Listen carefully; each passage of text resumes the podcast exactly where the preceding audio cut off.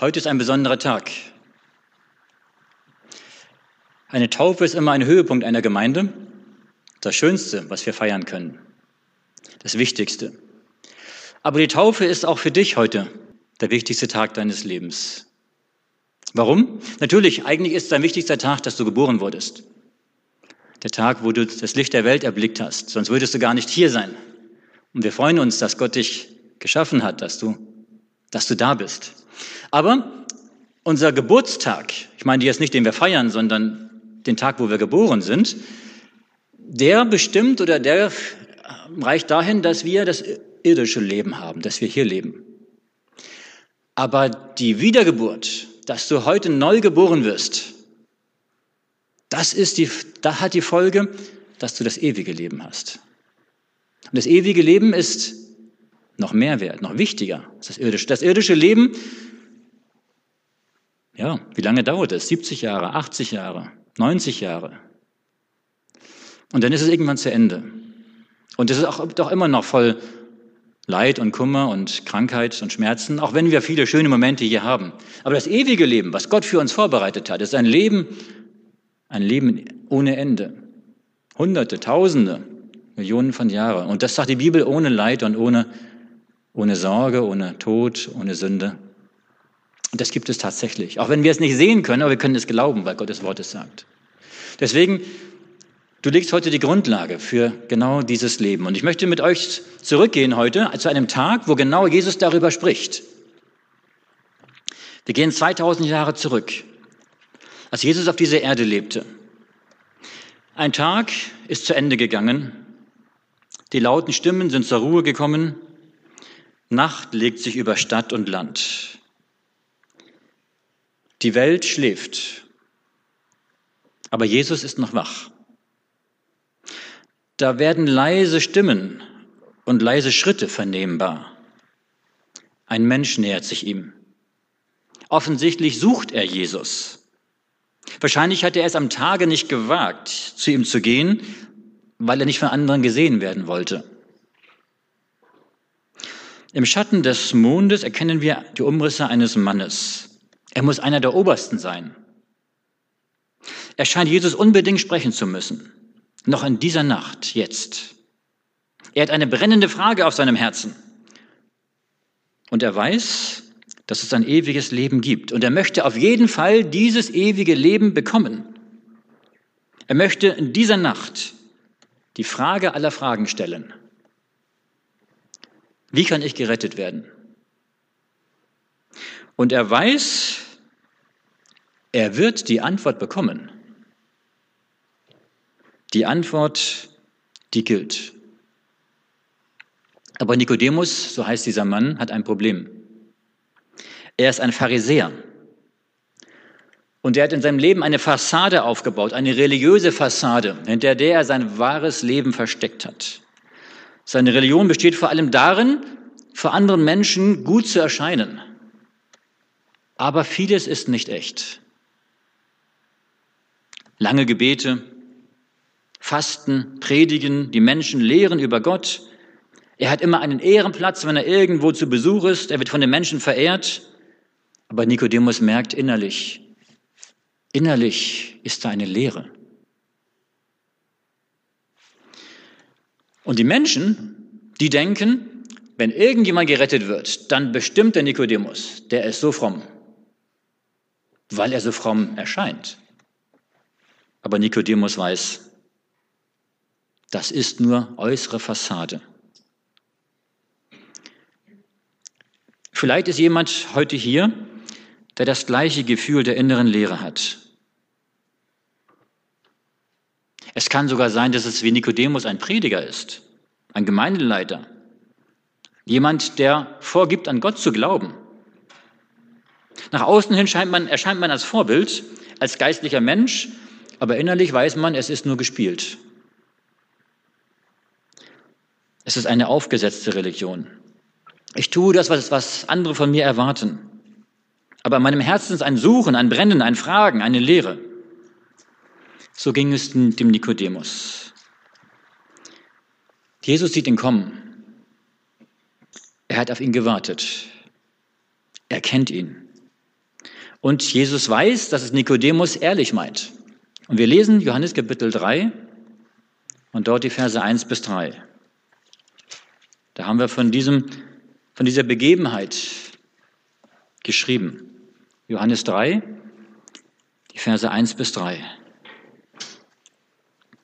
Es war aber ein Mann unter den Pharisäern mit Namen Nikodemus, einer von den Oberen der Juden, der kam zu Jesus bei Nacht und sprach zu ihm, Meister, wir wissen, du bist ein Lehrer von Gott gekommen, denn niemand kann die Zeichen tun, die du tust, es sei denn Gott mit ihm.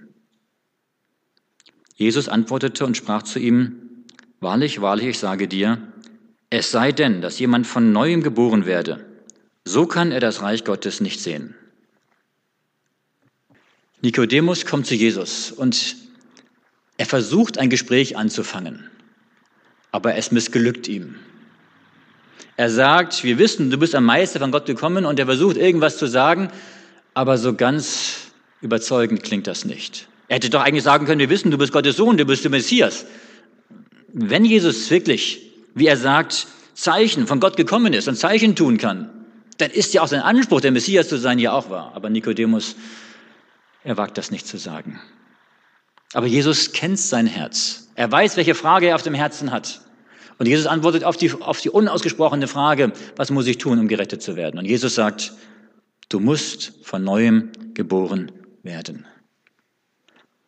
Diese Worte sind eine göttliche Wahrheit. Sie stehen über allen theologischen und philosophischen Worten der Menschheit dieser Welt. Sie stellen uns vor die Wirklichkeit eines ewigen Lebens. Du Mensch, der du hier lebst auf dieser Erde, der du atmest, du hast eine einzigartige Chance, Gottes Reich zu sehen, das ewige Leben in Gottes neuer Welt zu erlangen. Du, Bruder Gens, aber jeder andere auch. Wir alle. Allerdings, es gibt eine Bedingung. Jesus sagt sie ganz deutlich. Jesus spricht ganz offen und klar, dass es jeder verstehen kann. Die Bedingung, du musst noch einmal geboren werden. Du kannst nicht derselbe bleiben, der du bist. Gott will aus dir einen neuen Menschen machen. Alle Bürger, die einmal in Gottes Reich sein werden, sind zweimal geboren. Einmal natürlich, menschlich, irdisch und ein zweites Mal geistlich, himmlisch, göttlich. Die erste Geburt bringt uns ins Dasein in dieser Welt und die zweite Geburt bringt uns in Gottes ewige Welt. Und Nikodemus versteht es nicht so ganz. Auf jeden Fall, er will mehr wissen. Und er fragt nach und auch das ist ein wenig holprig, was er hier antwortet. Nikodemus, Vers, Verse 4 bis 7 lesen wir. Nikodemus spricht zu ihm, wie kann ein Mensch geboren werden, wenn er alt ist? Kann er denn wieder in seiner Mutter Leib gehen und geboren werden? Jesus antwortete, Wahrlich, wahrlich, ich sage dir, es sei denn, dass jemand geboren werde aus Wasser und Geist, so kann er das Reich Gottes nicht in Gottes Reich kommen. Was vom Fleisch geboren ist, das ist Fleisch. Und was von Gott geboren ist, das ist Geist. Wundere dich nicht, dass ich dir gesagt habe, ihr müsst von neuem geboren werden. Nikodemus denkt zunächst einmal an sich. Er fühlt sich angesprochen. Er hat tief in seinem Herzen die Frage an Jesus gestellt, wie bekomme ich das ewige Leben? Und dann sagt Jesus, du musst von neuem geboren werden. Das hat er noch nie vorher gehört gehabt. Und er versteht das erstmal wörtlich und fragt, das ist doch nicht möglich. Wie kann ich denn als alter Mensch wieder physisch neu geboren werden. Nein, sagt Jesus, nicht so wie du denkst, nicht in den Mutterleib zurück. Das ist etwas anderes, etwas Höheres, etwas Geheimnisvolles, etwas Größeres, eine Geburt von oben, eine Geburt von Gott. Die Wiedergeburt. Und Jesus erklärt, du musst geboren werden aus Wasser und Geist. Was bedeutet das? Aus Wasser und Geist. Und warum ist das so? Nun, Gott hatte eigentlich für den Menschen das Gute vorgesehen. Er hat Adam und Eva geschaffen und er hat sie geschaffen, damit sie ewig leben sollten und damit sie das Leben haben und damit sie ein gutes Leben haben. Aber wir kennen die Geschichte. Es gab im Garten Eden diesen Baum der Kenntnis des Guten und Bösen. Satan hat durch die Schlange Eva verführt und durch Eva auch Adam Sie haben gesündigt und durch die Sünde kam auch das Leid und der Tod in die Welt. Und was Gott vorgedacht hat, für den Menschen ewig zu leben, ist nicht in Erfüllung gegangen. Die Menschen wurden sündig und das ewige Leben war für sie zu Ende, vorbei. Aber Gott hat einen Errettungs-, einen Erlösungsplan ausgedacht. Dass Jesus auf die Welt gekommen ist, dass Gott selbst Mensch wurde, auf die Welt gekommen ist, um stellvertretend für uns unsere Sünde zu tragen. Und dass wir, wenn wir dieses Geschenk annehmen, erlöst sein können. Jesus ist für alle Menschen gestorben, aber nicht alle Menschen werden gerettet. Warum nicht? Weil jeder Mensch die freie Wahl hat, die freie Entscheidung. Jeder kann es annehmen für sich oder ablehnen. Und Gott akzeptiert die Entscheidung, die wir treffen, weil er uns liebt. Und es gibt einen Kampf zwischen Gut und Böse auf dieser Welt. Gott möchte jeden Menschen zu sich ziehen, dass jeder Mensch das erkennt, was Jesus für ihn getan hat und sein Leben Gott übergibt, neu geboren wird. Das heißt, das anzunehmen, dass Jesus für uns gestorben ist. Und Satan möchte versuchen, uns von Gott wegzuführen, dass wir es nicht annehmen. Jeder Mensch, wir alle sind dem Tode unterworfen, dem Tode verfallen, weil wir alle sündige Menschen sind. Viele Menschen wollen Gott als der alte Mensch dienen und sich versagen und scheitern, so wie Nikodemus. Aber wenn wir Jesus unser Herz hineinlassen, wenn wir neue Menschen werden, wenn wir neu geboren werden, wenn Jesus unser Leben hineintritt, dann werden wir andere Menschen. Und dann ist es möglich, ein neues Leben zu führen. Aus eigener Kraft kann kein Mensch das Gute, was er will, auch tun. Warum nicht? Weil die Sünde, die in uns ist, stärker ist als wir. Kein Mensch kann sich selbst erlösen. Wir können nur die Erlösung als Geschenk, was Jesus uns anbietet, annehmen. Und in dieser Nacht, wo Nikodemus vor ihm sitzt, sagt Jesus, ein zweites wichtiges Wort. Johannes Kapitel 3, Verse 14 bis 16. Jesus sagt, und wie Mose in der Wüste die Schlange erhöht hat, so muss der Menschensohn erhöht werden, damit alle, die an ihn glauben, das ewige Leben haben. Denn also hat Gott die Welt geliebt, dass er seinen eingeborenen Sohn gab, damit alle, die an ihn glauben, nicht verloren werden, sondern das ewige Leben haben. Jesus sagt, Nikodemus, Gott liebt dich, ich liebe dich.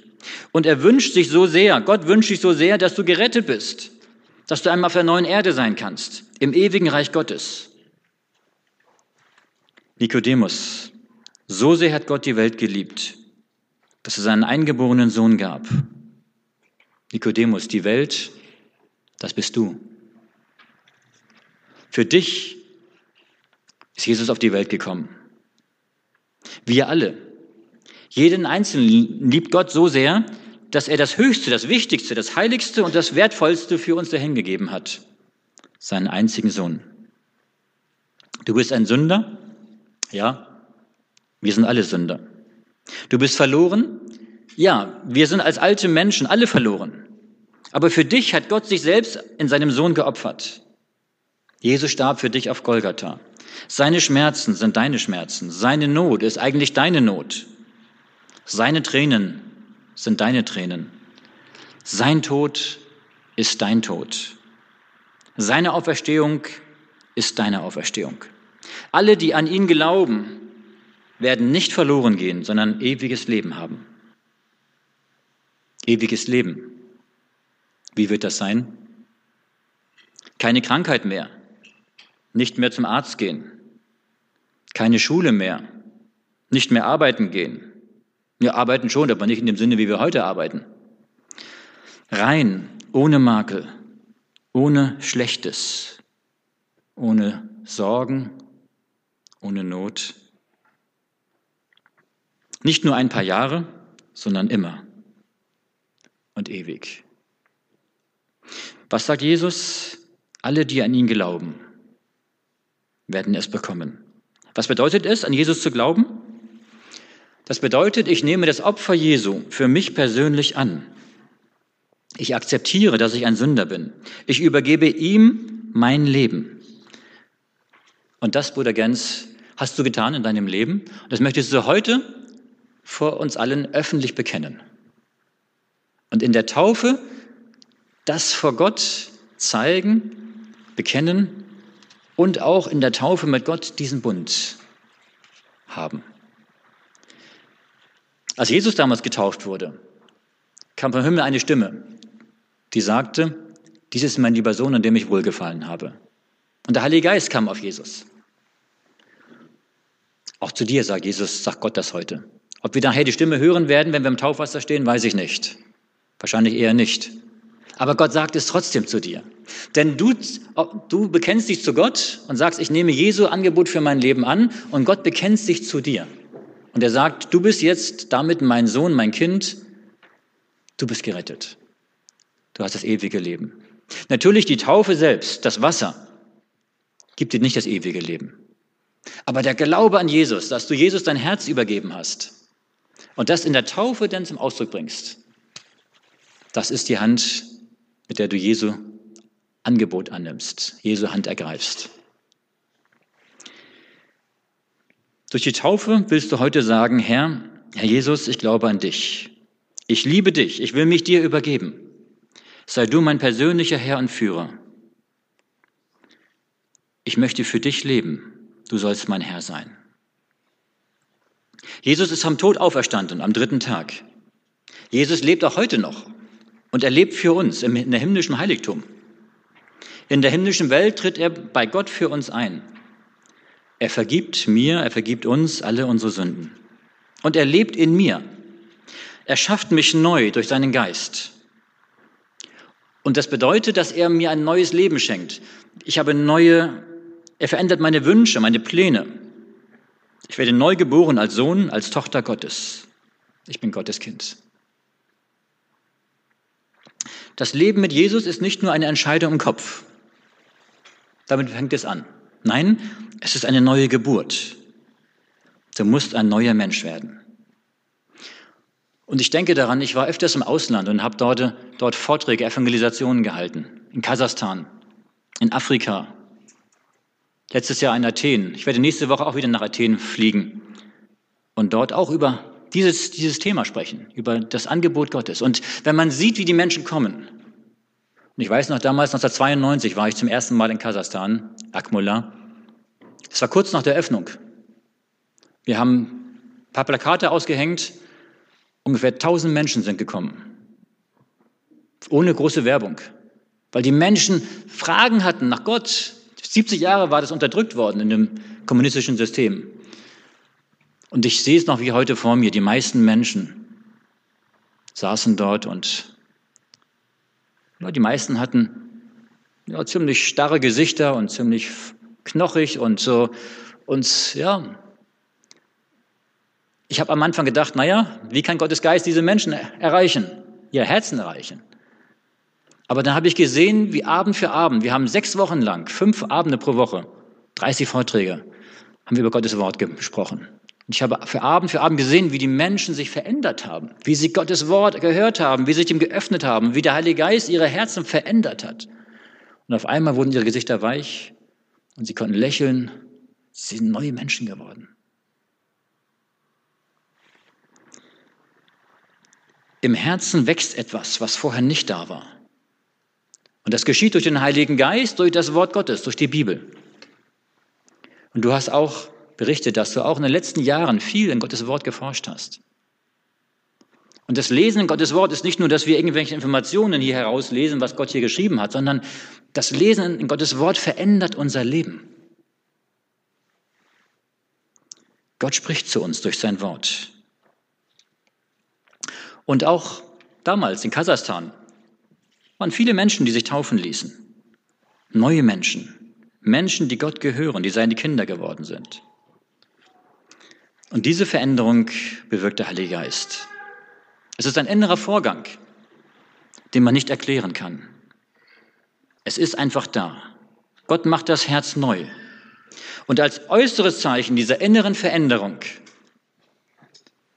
ist die Taufe da. Dass du heute in der Taufe zeigst, Gott hat mein Leben verändert. Gott hat mein Leben neu gemacht. Der Schritt in das Wasser der Taufe ist der sichtbare Anfang eines neuen Lebens mit Gott. Deshalb sagt Jesus auch, geboren aus Wasser und Geist. Geboren aus Geist bedeutet, was wir eben erklärt haben, dass der Heilige Geist, wenn ich ihm mein Leben übergebe, dass der Heilige Geist mich verändert, mir ein neues Leben schenkt. Und die Taufe im Wasser, das ist die, dieses Neugeborenwerden aus Wasser, das ist die Taufe. Und die Taufe ist die Übergabe des Lebens an Gott, aber auch ein Bund, den du mit Gott schließt, so wie bei der Hochzeit.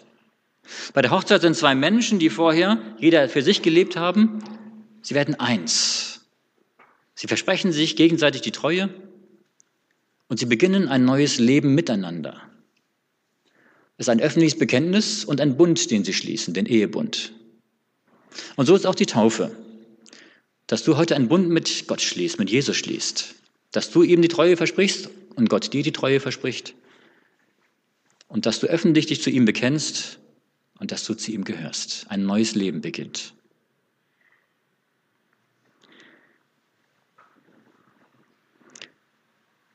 Interessant ist auch, dass die Bibel sagt, dass die Taufe nicht mit ein paar Tropfen Wassern stattfinden soll, sondern ein Hineintauchen. Warum ist das so?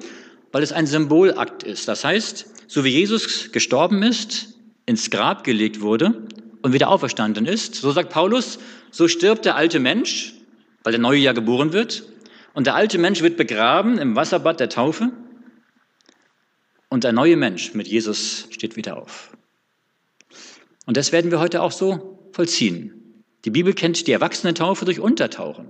Das heißt, wenn du nachher untergetaucht wirst, das ist ein Zeichen dafür, dass ein alter Mensch gestorben ist. Und wenn du wieder herauskommst, dass der neue Mensch mit Jesus da ist. Das ist etwas Schönes. Natürlich sind wir auch danach nicht vollkommen perfekte Menschen. Nein, so ist es wie bei einem Baby. Jesus sagt, wir werden von neuem geboren. Und du bist heute wieder ein Baby. Ein geistliches Baby. Und ein Baby muss erst sprechen lernen, laufen lernen. Es muss wachsen, es muss reifen. So ist auch ein Mensch, der neu geboren wird, auch er wächst. Und das geht nicht alles nur reibungslos. Auch da gibt es Kämpfe, Probleme. Aber Gott ist da. Etwas Neues ist geboren. Etwas Neues ist geschehen. Wir, wir gehören Gott, wir sind seine Kinder und er führt uns. Nikodemus hatte auf die Frage seines Herzens eine andere Antwort erwartet. Aber diese Antwort Jesu traf ihn bis ins Innerste. Sie erschütterte ihn zutiefst, weil er glaubte, er wäre auf dem richtigen Weg, aber jetzt brach sein ganzes Lebenskonzept zusammen. Er merkte, meine Philosophie, mein Glaube, das war nicht das Wahre. Wer zu Jesus findet, für den muss seine alte Lebensphilosophie beendet werden. Nikodemus nahm die Botschaft Jesu an. Und als er dann Jesus am Kreuz hängen sah, da wusste er, ja, es stimmt. Er glaubte an ihn. Nikodemus nahm Jesus als seinen Erlöser an und er wurde ein treuer Nachfolger Jesu. Seit dieser Zeit haben viele ungezählte Menschen dieses Erlebnis der Neugeburt erlebt. Sie wurden Kinder Gottes, neue Menschen. Ich möchte ein, Beispiel erzählen, ein Gleichnis von einem Wolf. Ein Wolf sah eine Schafherde und er hat sie öfter beobachtet. Aber nicht wie die meisten Wölfe wollte er gerne ein Schaf fressen, sondern er war so begeistert von den Schafen. Sie waren so friedlich und freundlich und er dachte sich, ich möchte auch ein Schaf sein. Das Wetter war schönes, so schön zusammen. Die Wölfe streuen allein durch die Gegend und, aber er wollte auch gerne Gemeinschaft haben mit den Schafen zusammen. Und eines Tages hat er sich dann zu den Schafen gesellt. Er hat sich ein Schaffell übergezogen und ist zu den Schafen gegangen. Die Schafe haben gesagt, ja, du musst ein Bekenntnis ablegen. Ja, sagt er, gut, ich gebe ein Bekenntnis ab, dass ich kein Schaf mehr fressen werde und dass ich auch friedlich sein werde. Ich werde leben wie die Schafe und Gras fressen wie die Schafe. Und so wurde er aufgenommen in die Schafherde. Äußerlich war er wie ein Schaf, aber jetzt hatte er ein bisschen Probleme. Die Schafe grasten so und er hat auch das Gras dann gefressen. Aber das machte ihm Probleme. Mit seinem Raubtiergebiss konnte er das schlecht abbeißen. Das hat mir Schwierigkeiten gemacht. Und es, es hat auch an seinem Magen komische, komisch gegärt. Es hat ihm nicht bekommen im Magen. Naja, aber er hat gedacht, gut, ich muss einfach probieren und weitermachen. Und dann haben die Schafe, wenn sie denn im Stall lagen, so wieder gekeult. Und er hat gedacht, was kauen die denn da? Und er hat auch versucht, was zu kauen, aber er hat nichts zu kauen gehabt im Mund. Naja, auch mit dem Blöken hat er so seine Schwierigkeiten. Immer wenn er blöken wollte, kamen andere Geräusche heraus aus seinem Maul. Naja, und nachts waren sie alle in die Hürde gedrängt. Und es war schön warm und er freute sich. Aber in der Nacht, wo der Mond sichtbar war, wurde es ihm zu eng da drinnen. Er sehnte sich auf einmal nach der Freiheit, draußen zu laufen und zu heulen. Und er sagte, nein, ich bin doch ein Schaf, das Schafe machen das nicht. Ich bleibe jetzt hier. Und er riss sich zusammen, aber jede Nacht wurde seine Sehnsucht größer. Und eines Nachts passierte es. Heimlich schlich er sich aus dem Stall, übersprang die Hürde, legte sein Schafsgewand ab und läuft in die Freiheit. Er raubt sich ein Huhn und frisst es mit Heißhunger. Endlich wieder was Richtiges zwischen den Zähnen. Er heult mit den anderen Wölfen und es tut ihm mal so richtig wieder gut. Aber am Morgen, bevor die Sonne aufgeht, tut er schnell wieder ein Schafgewand sich anziehen und läuft wieder zu den anderen Schafen, zu der Schafherde zurück. Er möchte so gerne leben wie ein Schaf, aber er kann es nicht. Sein Wolfsherz ist zu stark. Und der Konflikt wird immer größer zwischen dem, wie er leben sollte und zwischen dem, wie er eigentlich sein Herz ihm sagt. Und eines Tages ist er am Ende. Und er betet zu seinem Gott und sagt, lieber Gott, ich möchte so gerne ein Schaf sein und wie ein Schaf leben. Aber ich kann es nicht. Was macht Gott? Gott sagte, aus eigener Kraft kannst du niemals ein Schaf sein. Du musst eine neue Kreatur werden. Du musst von neuem geboren werden. Ich will dich neu machen. Ich will dich zu einem Schaf machen. Und Gott rührte ihn an und er war ein Schaf. Er, denkte wie ein, er dachte wie ein Schaf, er fühlte wie ein Schaf, er fühlte sich wohl wie ein Schaf, er fraß wie ein Schaf, er blökte wie ein Schaf. Er war ein Schaf. Solange du Wolf bist, kannst du leben wie ein Schaf, ein Bekenntnis ablegen, wie ein Schaf, aber du bist kein Schaf. Meine Lieben, es gibt viele Menschen, die wollen gerne Christen sein. Aber nur ein Bekenntnis abzulegen, möchte leben wie ein Christ, ist man noch lange kein Christ. Und zu versuchen zu leben wie ein Christ, das geht schief. Weil der alte Mensch andere Regungen im Herzen hat. Wir können nur dann wie ein Christ leben, wenn Gott uns neu macht, zu neuen Menschen macht. Gott möchte einen neuen Menschen aus dir machen. Du legst gleich ein Taufbekenntnis ab. Und ich weiß, du tust es nicht nur äußerlich, um den Menschen zu gefallen, sondern es kommt aus deinem Herzen. Ich weiß, dass du dein Leben dem Herrn Jesus übergeben hast und das gleich auch im Bekenntnis wieder tun wirst. Aus deinem Herzen heraus, von innen heraus. Und in Johannes 1, Vers 12 heißt es, die ihn aber aufnahmen, denen gab er Macht, Gottes Kinder zu werden, denen, die an seinen Namen glauben. Du bist Gottes Kind, weil Gott dich neu geboren hat. Amen.